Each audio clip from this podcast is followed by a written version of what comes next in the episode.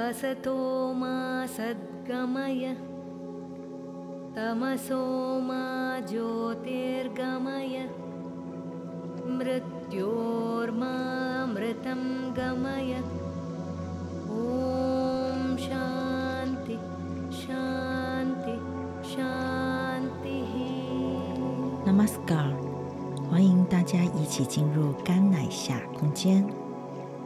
我们将在这里分享我们在印度的生活经验，以及阿育吠陀生活的点滴。Hello，大家好，我是 Sonia。今天我们这一集是特别的节目，我们要跟大家聊聊伟大湿婆神节。为什么会做这期特别的节目？因为二月十八就是伟大湿婆神节，也就是今天，我们就是伟大的湿婆神节，所以我们特别做了这期节目，跟大家分享湿婆神节。那我们在讲湿婆神节的时候，我们第一个我们就从神话进入。那在神话的部分。它跟阿育吠陀神的神话其实是同一个。我们今天会讲这个，因为它跟我们后面整个仪式是有关的，所以我们今天会讲这个搅动如海创世论的神话故事。那在这个世界或宇宙中，大家都想要长生不老。有的人呢，他就觉得我要青春永驻，我要活得久一点。那神跟阿修罗其实都一样。那我们也可以看一下古今中外。在西方有炼丹术、炼金术，在东方有炼丹术。好，就是我们看哦，很多皇帝都会想要炼丹。至于我们的嫦娥奔月，也是一个炼丹的故事。那在印度也有类似，印度有什么？有不朽甘露。除了人以外呢，神和阿修罗也会想要。长生不老，也想要永远的青春。好，这是所有人的愿望。所以呢，阿修罗跟神，好，他们呢就讨论好，他们要通力合作，要去如海里面去搅动，然后把这个不朽的甘露从如海里找出来。所以后来呢，他们就决定要一起合作。然后须弥山就是。搅动这个如海的棒子，那湿婆神他脖子上的这条蛇叫做那个拉贾。好，这条蛇它就变成搅拌的绳子，他们就用这个蛇捆住了这个虚拟山，然后左右两边，然后开始好，开始向左向右，然后。站在虚拟山上面的这个就是湿婆神，他就开始指挥了。好，我们现在向左，我们向右，然后他们让通力合作在搅拌。在搅拌的时候呢，宇宙的生命就开始从如海里开始慢慢的、慢慢的出来。有乌龟，有仙女，好，还有鱼，这些生命开始慢慢哦，牛开始出来了。啊，所以这个是一个世界开始创世生命的故事。那这个故事其实很长。那之前我在分享阿育吠陀部分，很多学生或是呃来找我的人都有听过。那我都是分享到阿育吠陀部分。好，阿育吠陀神出来，就是慢慢他们搅动搅一搅，生命出来后，最后阿育吠陀神他就从如海里拿着这个不朽甘露升起来了。于是他们就有了不朽的甘露。当然，最后大家。都想要嘛，所以就有了好，有了一些后面的故事。但是我们今天呢，要特别讲的是湿婆神的部分。那他在搅拌，在那个乳海来回搅拌翻腾的过程中，好，有一条蛇，它叫 Vasuki，它释放出一个非常强大、威力很大、致命的毒液。那这个毒液呢，它会毁掉刚刚从乳海里面出来所有生物的生命，不止这样子，它还会毁灭了这个世界。湿婆神他为了去拯救这些生命，还有这个世界，于是他就把这个毒液含在他的嘴巴里，好，在他喉咙，所以他喉咙就变成蓝紫色了。但是印度神话其实常常会有很多的版本。有的版本是说湿婆神他吞下了这个毒液在他的身体里，所以他身体里一直会产生非常强烈的剧痛。那也因为湿婆神他吞了这个毒药在他身体里，为了拯救所有的沧桑这些生命，所以他变成了蓝紫色的。这也是他身体是蓝紫色的由来。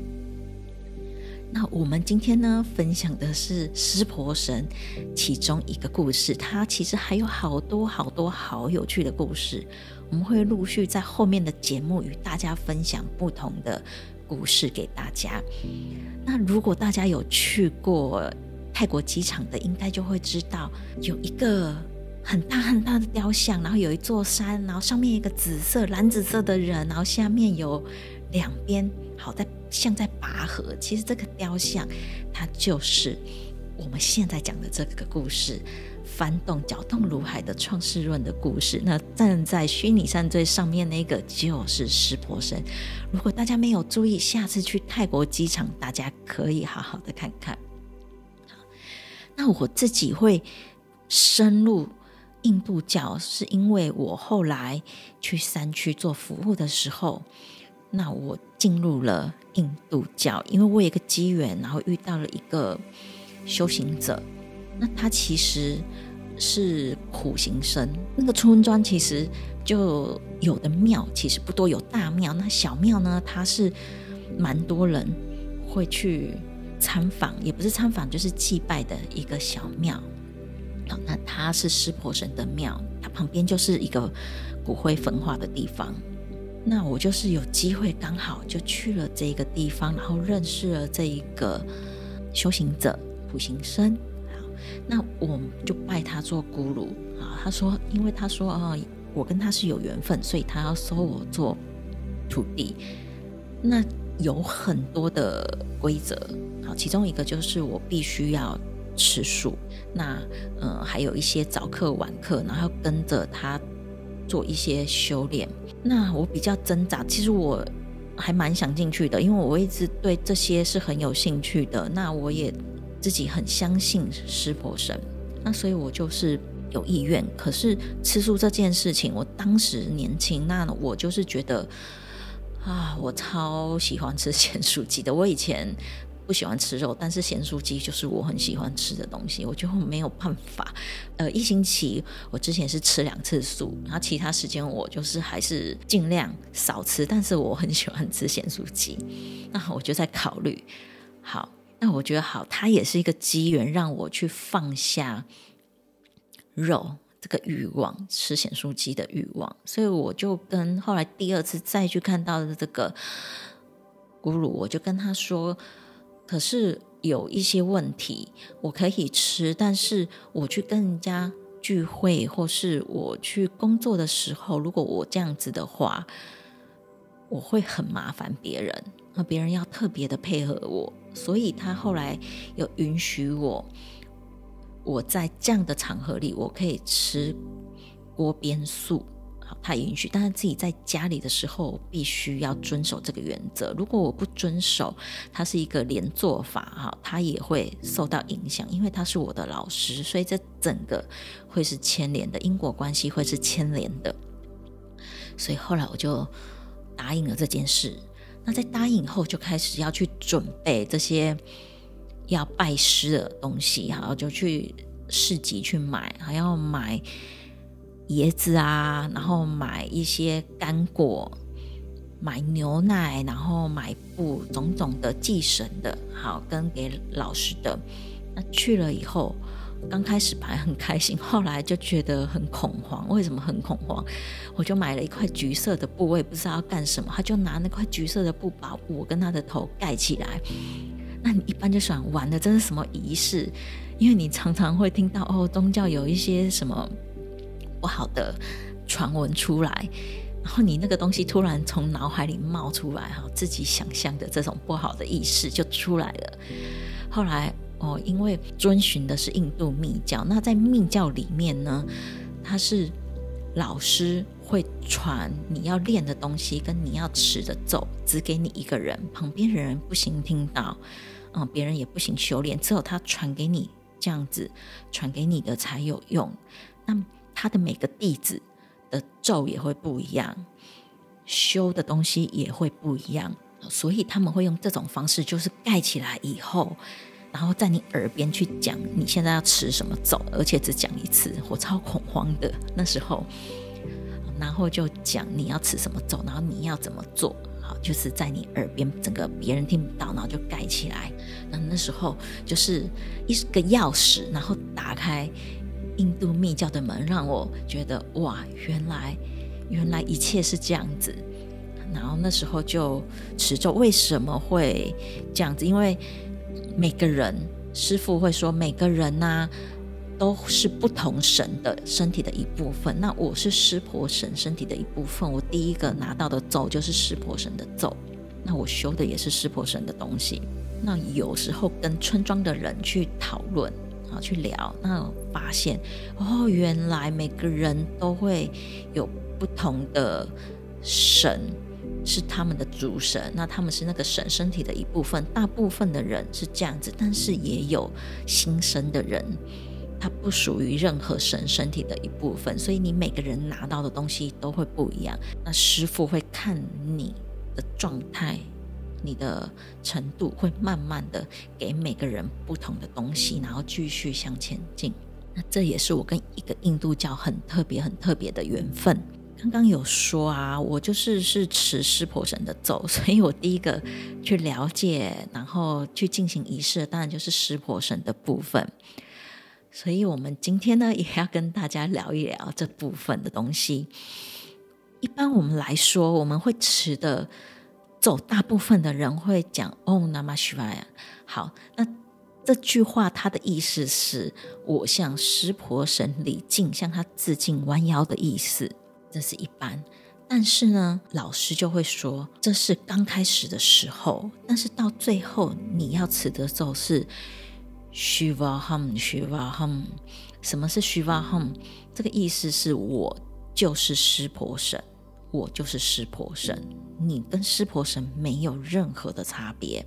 这我们后面会再详细的告诉你为什么。那为什么会从第一个咒语会转成第二个咒语呢？因为我们一般在世俗，好，我们会去。尊敬一个东西，崇拜一个东西，希望他会给我们我们没有的东西。可是，当你开始走上一个灵性的道路，开始走向自我实现以后，你会有一个阶段，你会觉得好像我跟身体、我的灵性、我的灵魂、我的自我，好像跟我的身体、跟我的世俗是分离的。嗯，你会有这个状态。但是，其实走到最后，你需要进入的是。我就是湿婆神的状态，我是湿婆神，我是湿婆神，湿婆神之间和我自我之间是没有任何的区别。你就是自己的神，你的心就是你的神性。最后我们要走的就是我们就是自己的神，我们不可能还可以变成别人的神。那在他修行的那个山洞旁边有盖了一个庙。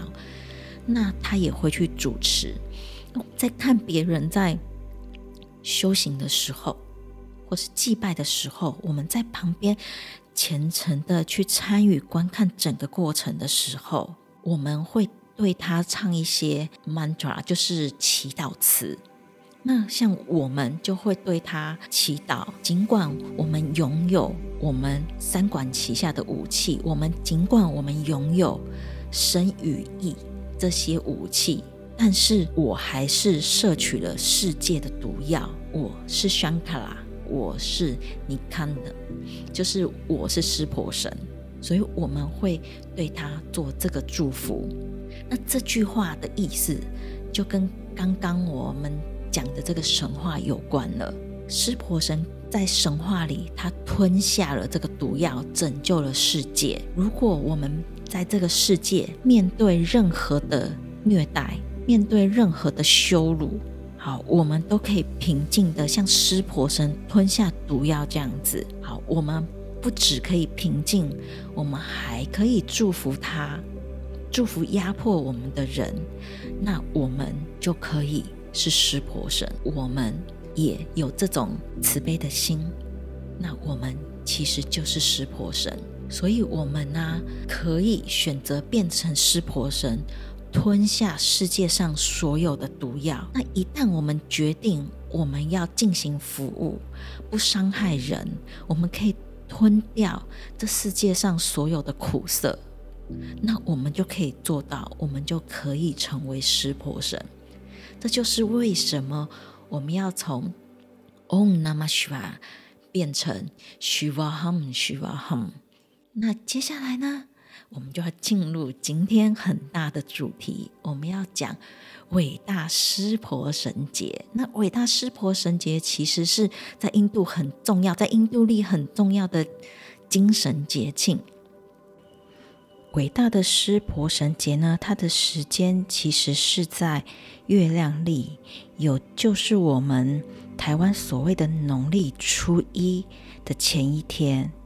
也就是呢，是新月的前一天，所以它在一年当中其实会有十二次哦，它有十二次，但是呢，会在二月到三月之间的这一次，我们会称为伟大，会加了“伟大”这个字为伟大的湿婆神节，因为在这一天，我们北半球的位置，因为我们跟大自然跟宇宙会有引力的关系，那这时候我们会具有最高涨的自然的能量，在北半球，所以在这一天呢，会把我们的精神推向最高峰，推向最顶端的时候，我们会在这一天选择通宵。好，去做一些灵性的静坐，或是冥想，或是持咒，让我们整夜是保持清醒的状态。那有些人会说：“哎，这一天是湿婆神节，是湿婆神诞生日子。”那也有人呢会说，这一天是湿婆神的结婚纪念日。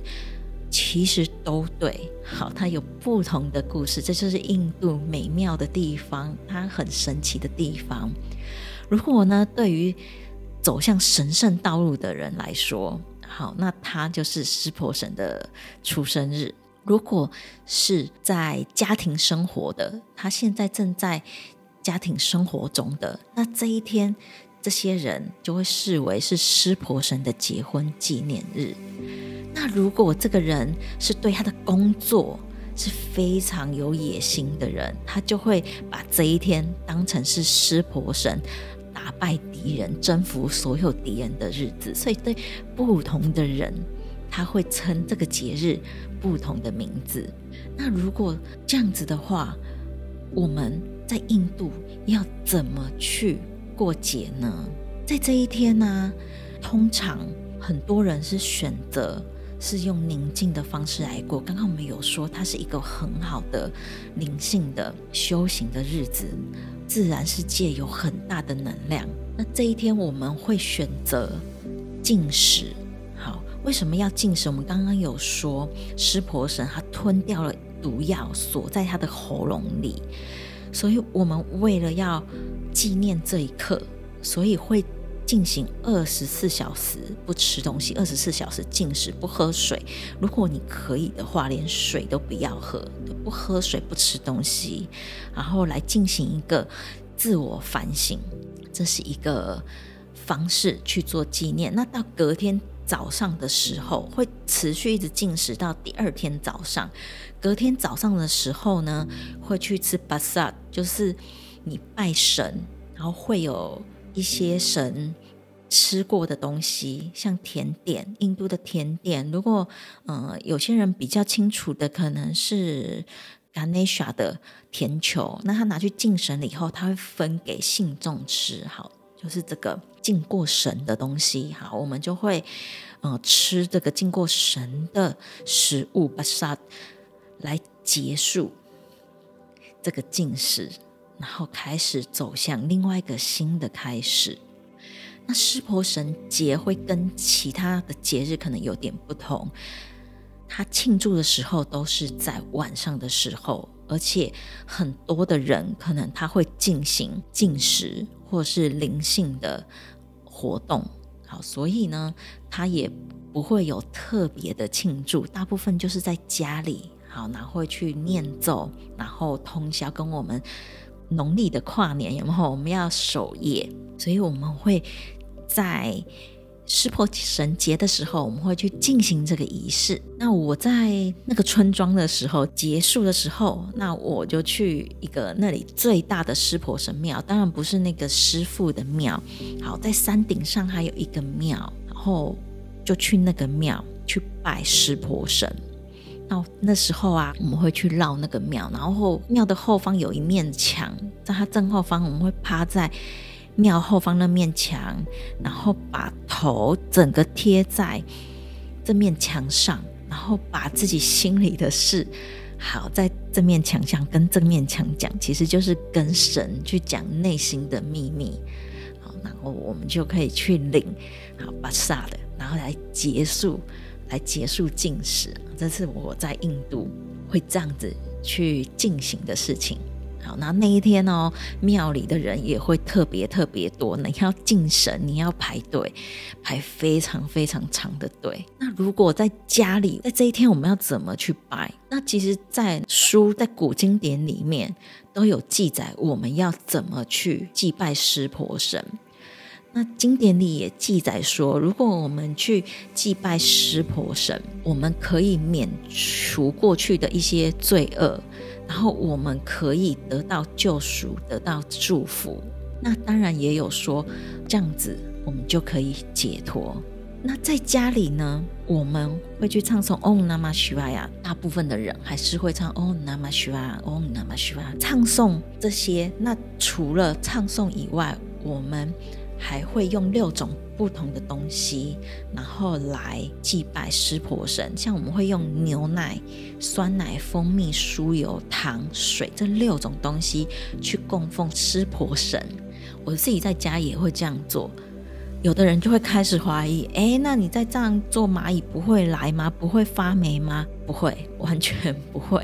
嗯，因为我在家有做，所以我可以保证绝对不会发生这样的事情。因为每天做不会，但我不知道如果做一天，然后一个月不做，会不会有蚂蚁或是发霉的情形发生？但是如果你每天持续，其实是不会发生的。那我们现在来了解一下，我们来聊一聊为什么我们要用六种东西？其实这六种东西都有它独特的象征。像牛奶，它就代表是纯洁虔诚。那好，酸奶就是。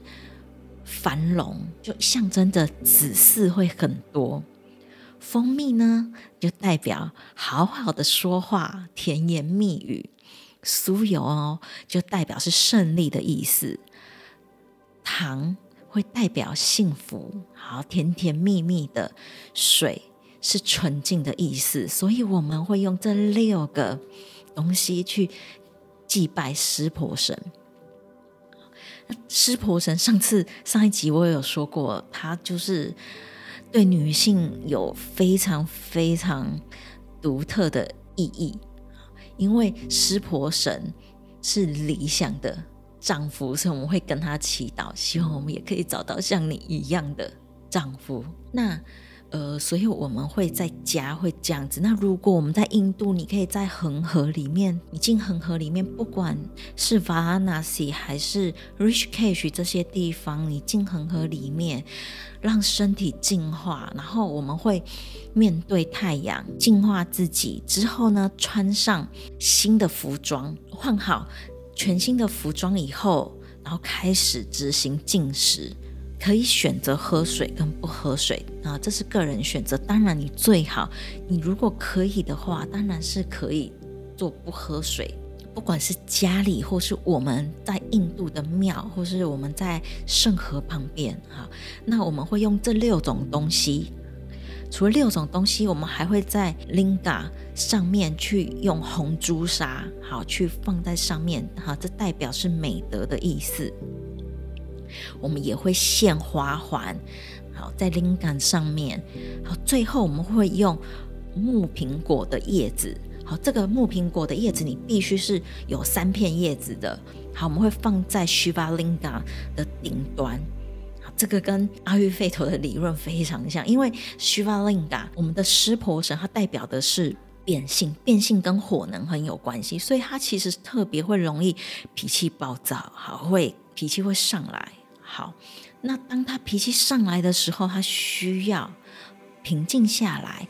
那这个墨苹果的叶子可以有冷却的作用，所以我们会放在 Shivalingam 的上面，好，然后去冷却，让脾气不暴躁。所以我们也会献这些东西。那有些人也会献一些枣子啊、果子，然后祈求自己长寿。也有人会献槟榔叶，好，代表就是对世俗世间。的欲望可以得到满足，所以都会有各种不同的习俗。好，当然我们也会有烧香拜拜啊，我们祈求的时候就会用的东西。除了这些以外呢，我们就是会一直呼喊 Om Namah Shivaya，Om Namah Shivaya，Om Namah Shivaya。那如果你是在圣河恒河的时候，他们会有三个小时会做一次祭拜。会从白天一直持续到黑夜哦，他们就会一直一直重复三个小时，会出来做一次大的祭拜，带大家一起呼喊。所以如果有机会，你可以去恒河圣河的旁边，无论是哪个城市，就是神圣的城市，然后去过这个节，去感受一下印度不同的感受。我觉得是非常令人感动的，就是那群体的那种一起祈祷的力量，嗯，会让人发自内心的感动。那最后呢，我们来聊一聊，我们用阿育吠陀的观点来聊一聊湿婆神节这个伟大的湿婆神节。其实伟大的湿婆神节啊，我们会做了哪些事情？我们会唱诵，好，我们会让自己的平静。那我们会平静。唱诵这些东西，然后做这些仪式，其实它在健康的方面都是非常有益的。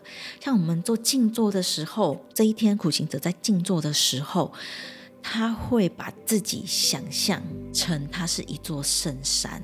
他会想象他是湿婆神居住的这个地方，他是这座圣山，所以他会做静坐的时候，让自己完全的静止，然后不动如山。那座山叫做冈仁波齐，会这样子完全的静止。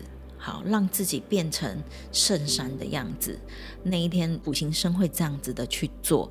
所以，当他在做的时候，他需要很高的专注力。冥想会提高他的专注力，也可以让他整个人平静下来，增加他身体里的水能，让风能整个放松下来。好，那除了这样子外呢，我们会一直持咒，不管在家里的人，或是去恒河，或是你是一个修行者，我们都会持咒。那在持咒啊，在我们阿育吠陀的观点，它一样刚刚说的，它会提高专注力，会减轻我们的焦虑压力，会增加我们骨髓的力量，会安抚我们的心情，让我们恢复活力。除了这样子，它其实还可以排毒。我们身体上累积的通道不顺的，它可以排出来，然后会改善我们的消化系统跟我们的心脏，也会促进我们的睡眠比较好睡觉。如果你长期这样去做持咒或是静心冥想，其实都会有这些好处。那如果对于怀孕的人、妇女啊、呃，这对胎儿的发展。或是子宫都是相当有益处的，也会减少我们负面情绪。当你持续去做半年、一年这些练习，你自己会慢慢的发现，你的消极的负面的情绪会慢慢的减少下来。那至于我们开始跟着湿婆神，为了要感谢他，那我们禁食二十四小时。那这个禁食在阿育吠陀的观点，其实它可以来控制血糖。会降低我们的胰岛素，那它也可以对抗发炎，改善我们的血压，然后增强我们的心脏，好预防一些神经系统的退化。你定时的去做进食啊。它也可以促进新陈代谢哦，然后会帮助体重减轻哦。但是它是有方式的，不要随便的自己这样去做。你如果呃这样禁食二十四小时没关系，可是你长期没有经过专业人员指导你去做禁食，它对身体还是有害的。但是我们现在讲的禁食是如果有人可以指导你，你做进食其实是有这些帮助的。那它也可以促进呃生长激素，因为毒素排出，它会释放毒素，然后增加我们的食欲。那因为这一些功能，所以它自然可以延长我们的寿命啊、呃，然后又会延缓我们的衰老。那禁食其实呃有两种，一种是水跟食物都禁止，另外一种是会摄取流质的。在湿婆神节的时候，我们会禁食二十四小时嘛。那如果有这方面知识或是已经学习过如何断食的，他可以持续这样练习。好，那他也可以直接禁食二十四小时。如果没有，还是建议要小心。刚开始进食，需要有专业人员或是医师的指导，不然有风险，甚至会有死亡的状态。每个不同体质的人会有不同的方式，嗯，不是每个人都可以这样进食，所以嗯，还是要非常的小心。如果你要进行进食，请先寻求专业人员，这是比较好的。好，那最后呢，我们。要来讲那个木苹果叶，那木苹果叶它是在湿婆神的庙附近，你应该都可以看到木苹果叶。那木苹果叶，我们祭拜的时候，记得我们就是会用三片的叶子。那这三片的叶子，它代表着三个神，代表着梵天、毗湿奴跟湿婆神。那这个叶子就代表一个创造、保护跟死亡不停的轮回的意思，在。医学上，好，它可以预防呼吸系统疾病，还有心脏疾病。所以，当我们在祭拜的时候，你把这个叶子放在须发林港上面，你会闻到这个叶子的气味。借由呼吸吸入这个气味的时候，也会让我们呼吸系统还有心脏，嗯。可以更好，好，所以呢，在阿育吠陀的治疗方面，我们去看这些仪式，它其实都有它的效能跟它的功用在。那今天呢，我们与大家分享就到这里，也希望大家有一个平安、美好、宁静的大湿婆神节夜晚。Om Namah Shivaya。最后，愿世界一切祥和，也祝您平安顺心。